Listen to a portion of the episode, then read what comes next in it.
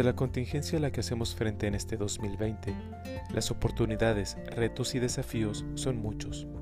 Ahora es cuando más que nunca debemos de hacernos presentes y demostrar que somos capaces de reinventarnos, de construir, de abrir brechas, trazar nuevos caminos y rutas, abrir puertas, cruzar fronteras y seguir descubriendo el mundo maravilloso de la internacionalización. Quizás algunos nos hemos quedado sin saber el rumbo que hay que seguir, con las preguntas ¿y ahora qué hago? ¿Cómo lo hago? Otros simplemente hemos continuado dando seguimiento a estudiantes que están en el extranjero, preocupados por todos ellos y por aquellos estudiantes que tuvieron y enfrentaron el miedo y riesgos que la situación implicaba al regresar. Otros se han dado a la tarea de seguir buscando nuevas formas de hacer cooperación internacional, de continuar con las acciones de internacionalización a través de formaciones gratuitas y seminarios en línea. Pero ahora, ¿cuál es el plan? ¿Qué sigue? ¿Hacia dónde vamos? Hablemos de la movilidad internacional. Si bien es cierto, ya era complicado conseguir recursos para que los estudiantes salieran al extranjero, Ahora, ante la crisis económica que enfrentaremos, la situación será más compleja. El valor del peso frente al dólar estadounidense, el dólar canadiense y el euro incrementan el valor de estos programas. Seguramente veremos una ligera disminución en el número de becas.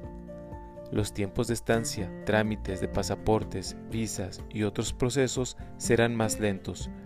Nos enfrentaremos ante circunstancias que se han salido de nuestro control y las cuales no teníamos previstas. Y no por falta de organización o gestión, sino porque ahora nos damos cuenta que hay factores externos, situaciones de vida y crisis humanitarias que llegan y de las cuales no siempre estamos preparados. Algunos países e instituciones extranjeras pondrán en pausa sus programas de movilidad internacional y que ahora llaman un año blanco, que significa que por el momento la movilidad internacional entrante y saliente serán suspendidas como medida de protección. Pero ánimo, que estos no se han terminado. Y esto es solo una pausa y el comienzo de muchas cosas extraordinarias. En muchas de nuestras reuniones, conferencias y talleres, les he comentado que la movilidad es solo un elemento y un medio para la internacionalización. Pero eso no lo es todo, el concepto va mucho más allá por lo que justamente los retos actuales son los siguientes. 1. La internacionalización en casa. 2. La internacionalización del currículo. 3. Continuar con las acciones y objetivos de la Agenda 2030. 4. Modelos virtuales de cooperación internacional. 5. Capacidad de enfrentar problemas globales.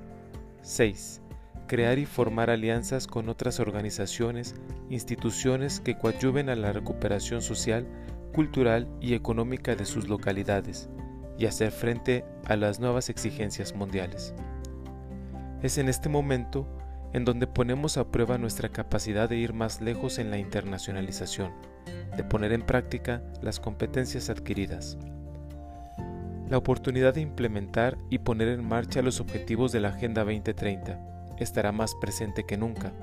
Muchas instituciones y gobiernos seguirán dispuestos a seguir impulsando estas acciones a distancia, porque ahora hemos descubierto que para muchas cosas no es necesario viajar, trasladarse o recursos económicos. Es necesario solo la voluntad para una charla virtual, para emprender proyectos, para afianzar relaciones, para saber ser y saber hacer. Estoy seguro que aún nos falta mucho camino por recorrer, y como les he comentado en algunas ocasiones, cada año las reglas cambian.